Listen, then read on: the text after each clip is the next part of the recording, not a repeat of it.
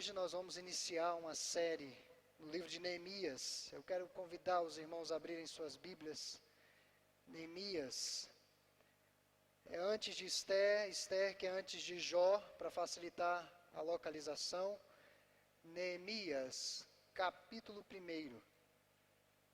Iniciaremos nessa noite a série nesse livro que tem preciosas lições para a igreja de todos os tempos. Livro de Neemias, capítulo 1, do versículo 1 até o versículo 5.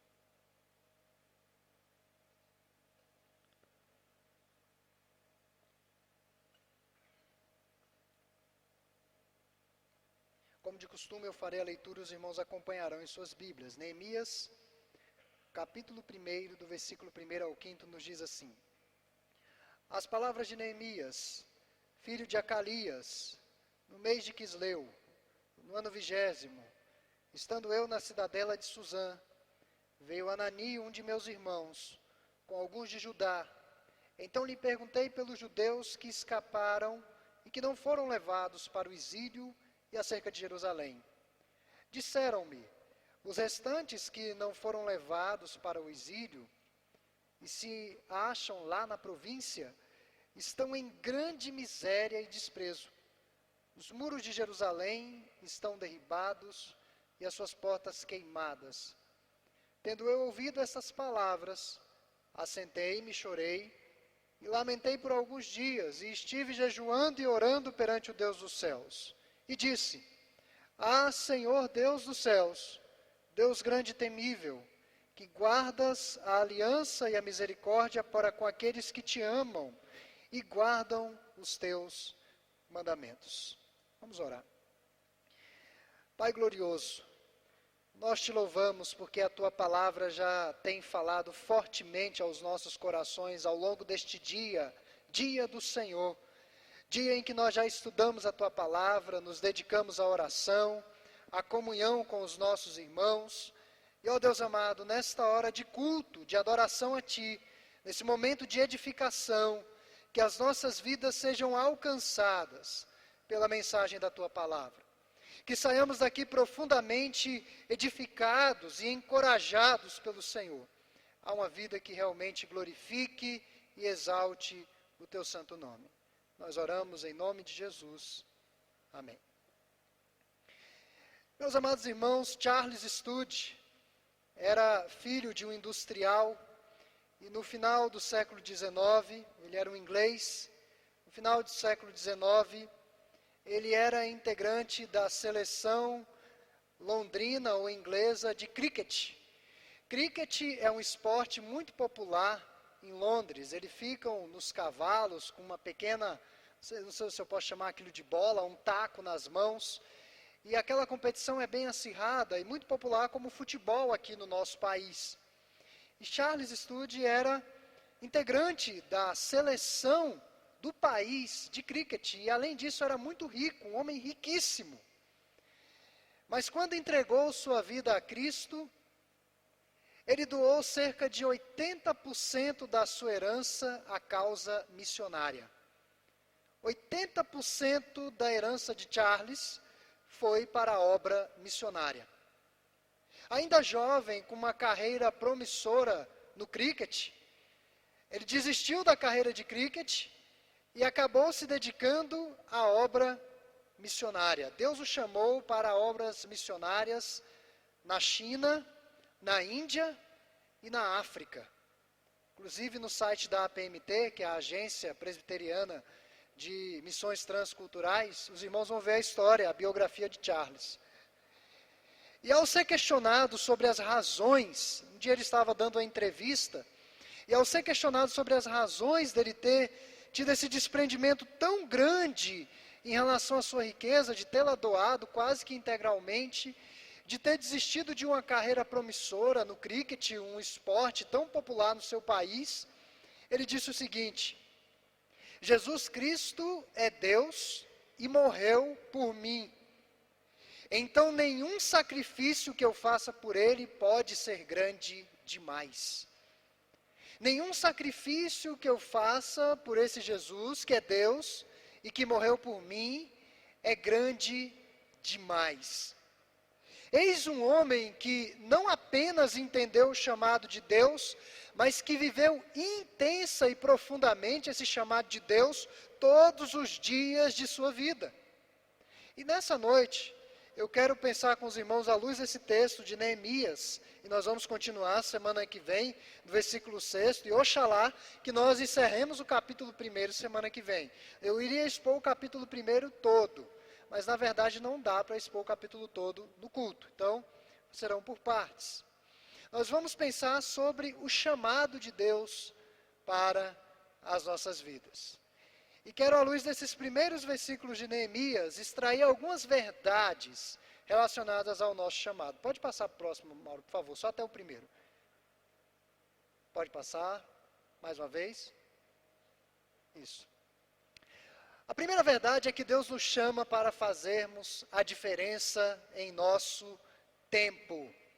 Os irmãos podem perceber que o livro de Neemias está enquadrado entre os livros históricos do Antigo Testamento.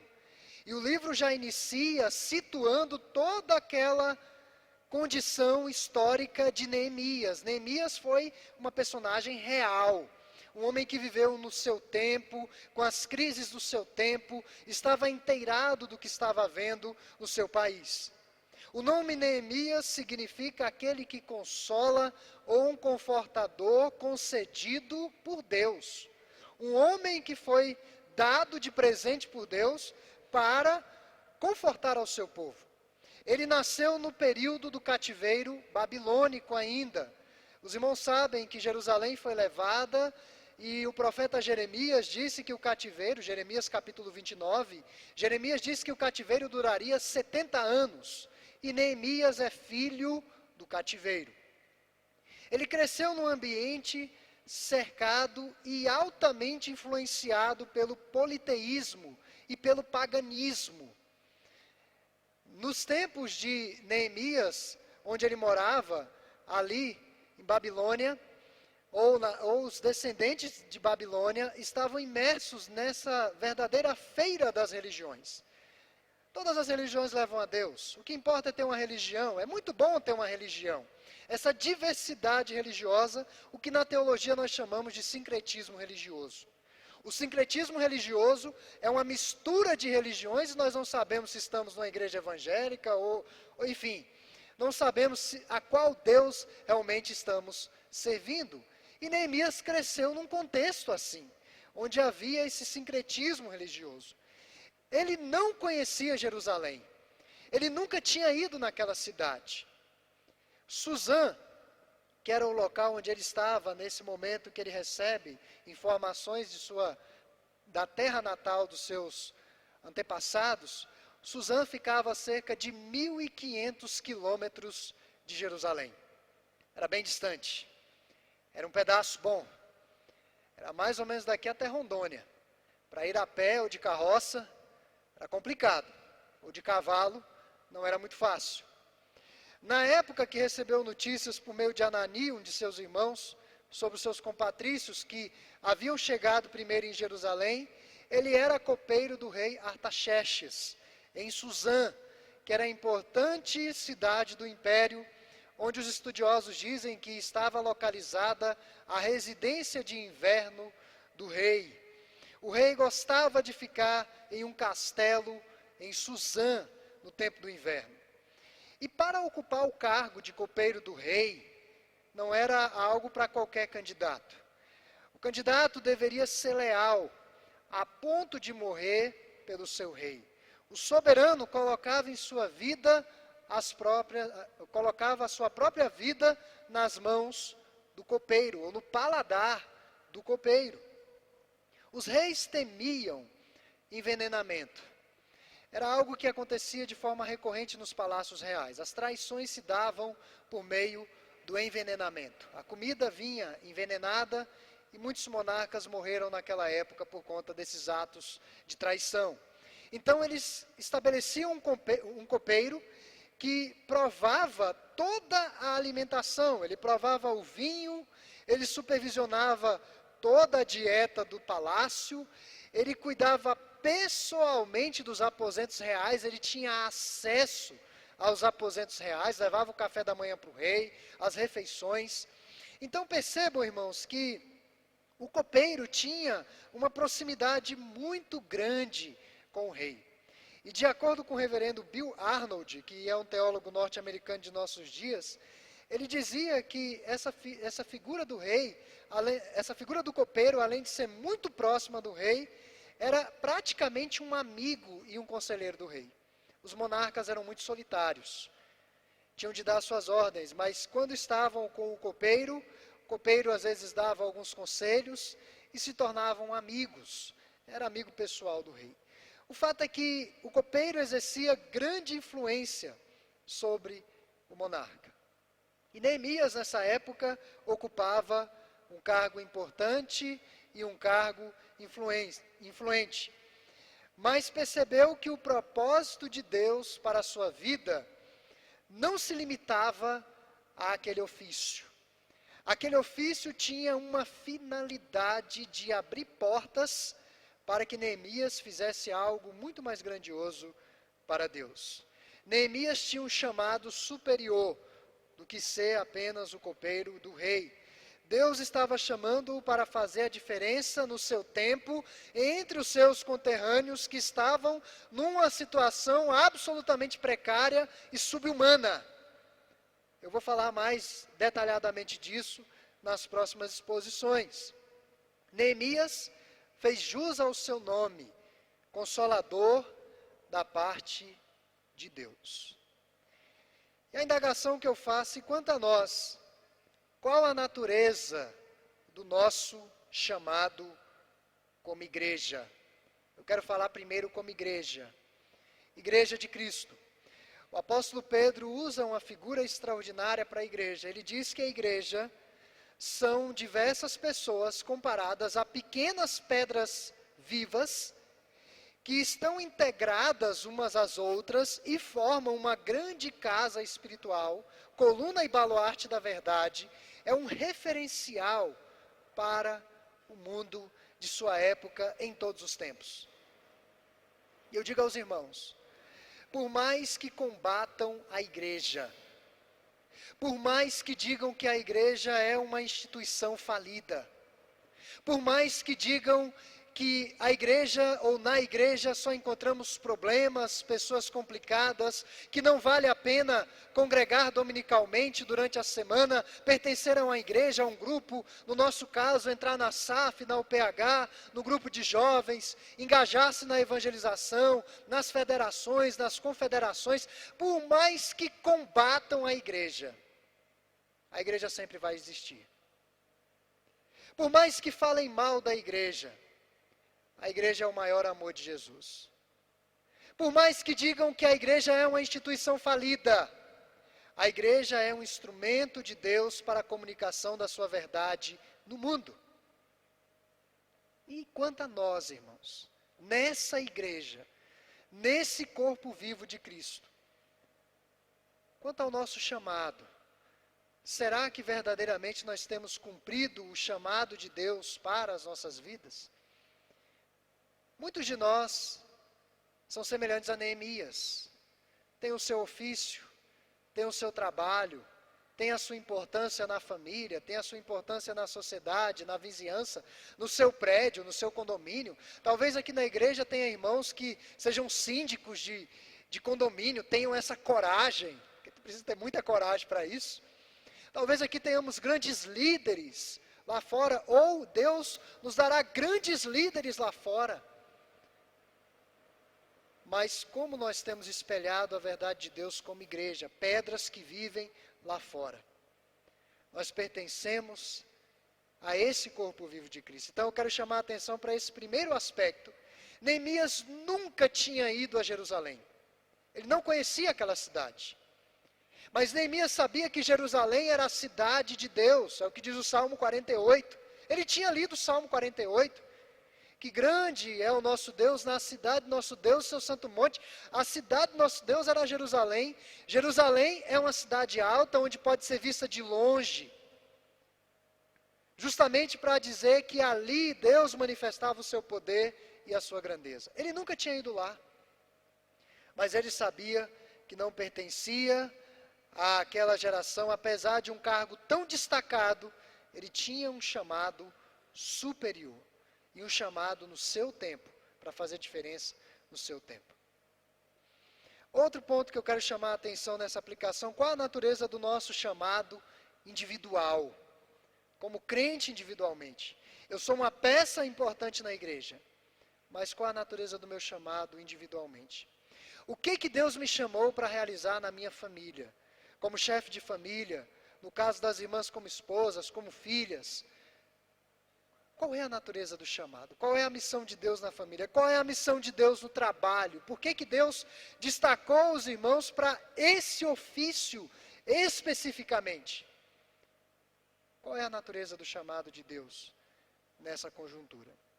Mas uma última verdade que eu quero falar essa noite sobre a natureza do nosso chamado, pode passar, Mauro, é que Deus nos chama à solidariedade fraternal. O decálogo, Jesus sintetizou em dois mandamentos. O decálogo são os dez mandamentos, ele sintetizou em apenas dois. O primeiro deles é amar a Deus sobre todas as coisas, e o segundo é amar ao próximo como a si mesmo. O segundo mandamento está embutido esse chamado à solidariedade fraternal. Conforto da parte de Deus era sinônimo do nome de Neemias. Os irmãos irão perceber que quando Neemias inicia a sua jornada de retorno a Jerusalém, Neemias sempre esteve cercado pelos seus irmãos. Neemias sempre fora um instrumento nas mãos de Deus na hora de maior desânimo. Neemias era o arrimo de Deus na edificação dos muros, na reconstrução daquela cidade. O livro de Esdras e de Neemias relatam basicamente o mesmo fato, irmãos. O retorno do povo judeu para Jerusalém após 70 anos de cativeiro para a reconstrução da cidade e do templo do Senhor. O retorno do cativeiro, segundo os, os estudiosos da Bíblia, se deu em três levas. A primeira leva foi sobre ou sob a liderança de Zorobabel, e Zorobabel tinha uma missão bem específica, era a reconstrução do templo. É o que Ageu 2,4 vai dizer, que a glória da segunda casa será muito maior do que a glória da primeira casa. O primeiro templo que Salomão construiu era esplêndido e fora destruído no cativeiro, e a glória da segunda casa seria muito maior, porque era a glória de restauração. Essa foi a primeira leva. A segunda leva foi sob a liderança de Esdras. E Esdras tinha uma missão: ensinar a lei do Senhor. Resgatar no povo o desejo pela palavra de Deus, os mandamentos de Deus. E a terceira leva, e é a última que nós vamos tratar ao longo desses meses, foi sob a liderança de Neemias para a reconstrução dos muros de Jerusalém. Os que chegaram para a reconstrução do templo, só situando contextualmente para os irmãos, receberam uma proposta tentadora daqueles que já moravam naquela região que fora ocupada especificamente pelos samaritanos. Os samaritanos disseram o seguinte: Nós iremos com vocês nessa parceria, vamos reconstruir o templo ao Senhor, juntos. Vamos dar a força de trabalho, material, viabilizar, fazer tudo para que o templo seja construído da forma mais rápida e mais segura possível. Mas os judeus perceberam, aqueles que estavam voltando do cativeiro, que os samaritanos não estavam interessados numa adoração pura a Deus. Eles queriam pegar aquele sincretismo religioso do mundo da época e levar para o templo do Senhor. E o que, que eles fizeram?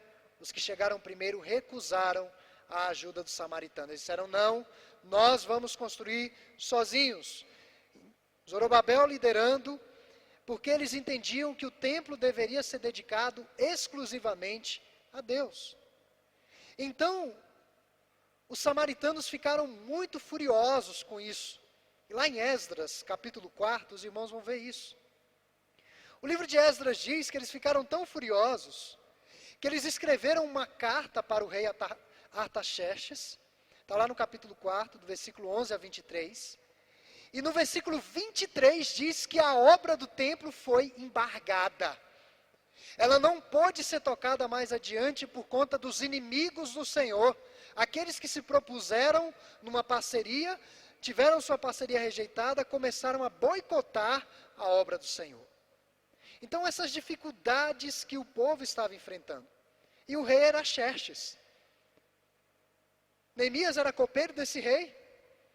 O rei já havia mandado embargar uma obra, por isso que é tão dramático o início do livro de Neemias. A cidade, com, essa, com esse edito real de embargar a obra, foi extremamente abalada e o povo começou a enfrentar uma grande miséria.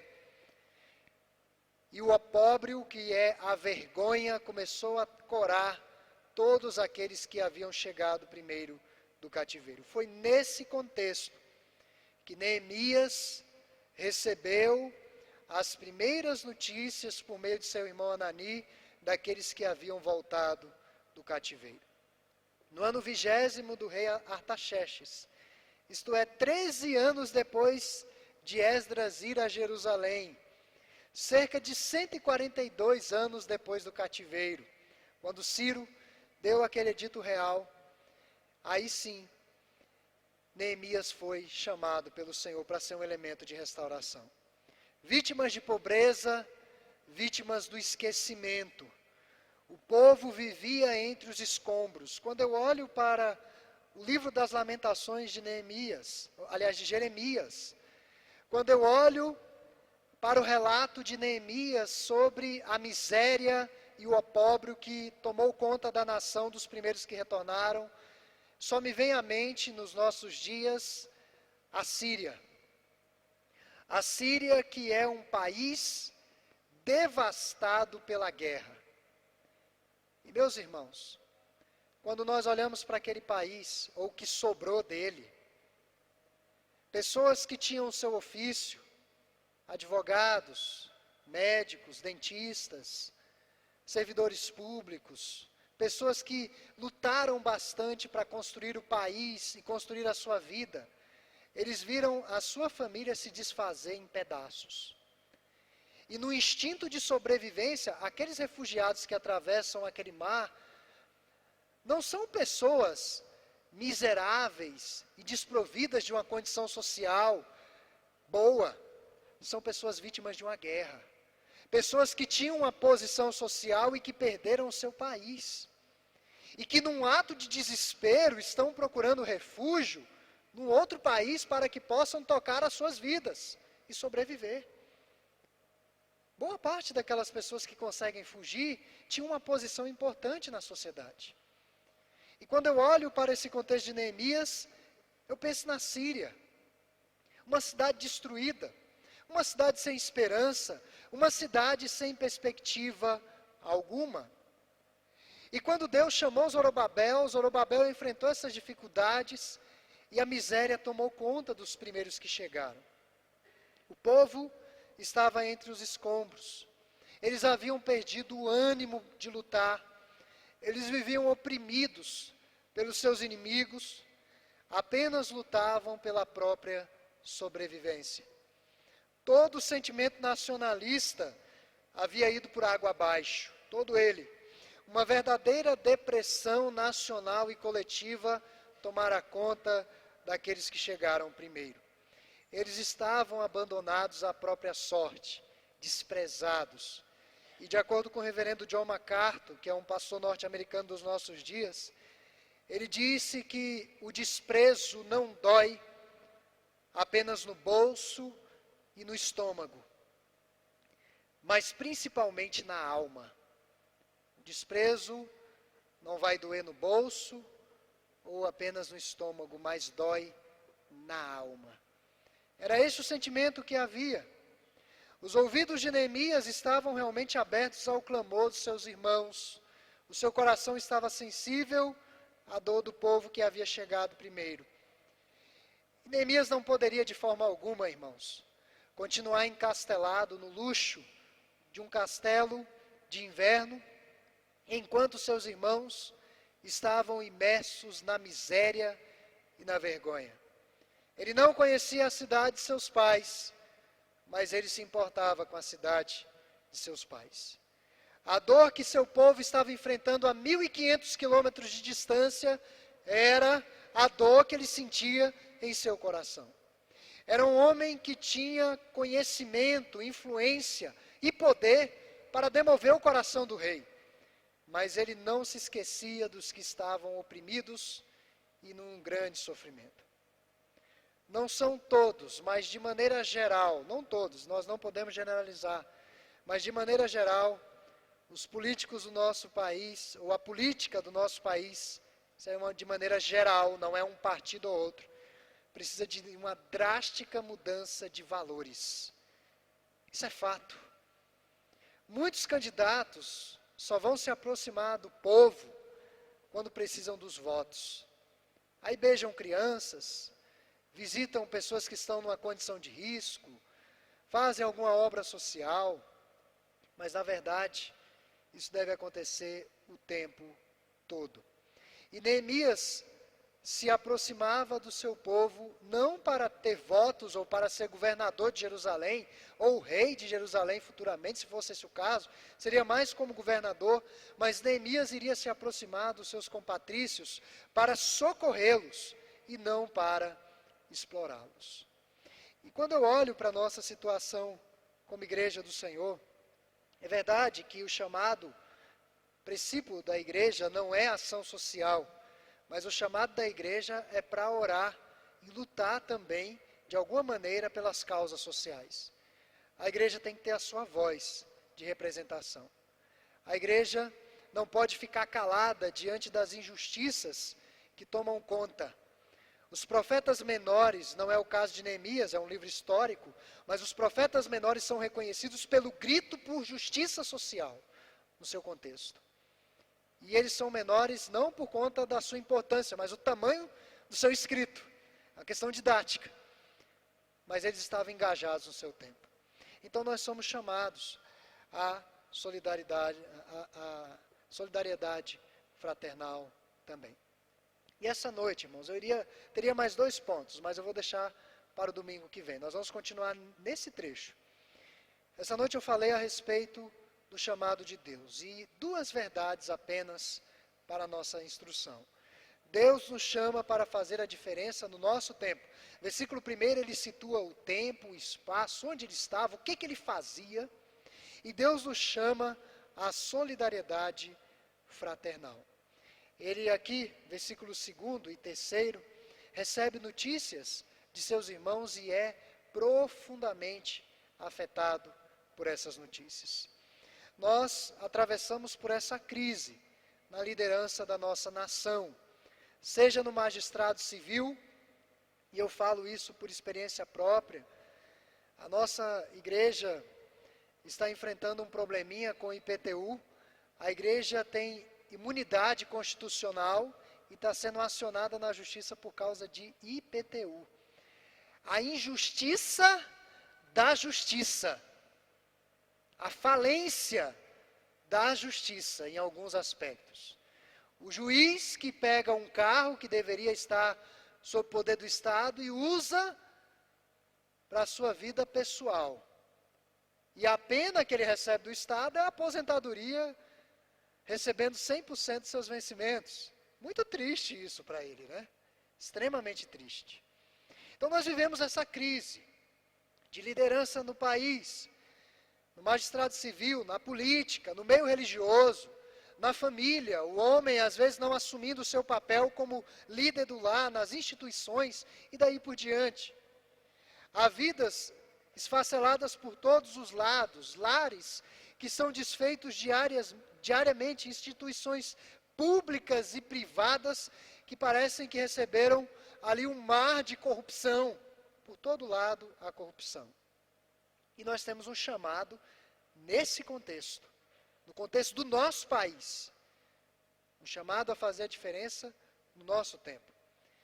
E eu quero dizer aos irmãos que realmente os problemas impossíveis têm solução, nosso país tem solução. Todas as áreas, todos os setores. Queira Deus chamar muitos dos nossos jovens para a área da justiça, para setores importantes e ali eles fazerem a diferença. A W. Tozer, que é um teólogo que tem frases marcantes, ele disse que Deus está procurando pessoas com as quais possa fazer o impossível. Deus está procurando pessoas com as quais ele possa fazer o impossível. Homens consagrados devem se levantar procurando forças em Deus para a nação. Temos de ter um coração realmente dedicado a Deus nesse aspecto da oração, que é um tópico que eu vou falar na semana que vem. Então, meus irmãos, que Deus realmente nos ajude a fazer a diferença no nosso tempo, cumprindo com fidelidade o nosso chão. Nós vamos cantar o hino 163. Esse hino é uma oração fala das mãos de Deus conduzindo o nosso destino, onde quer que andemos a despeito das provações, do contexto, mas as mãos do Senhor conduzindo o nosso destino.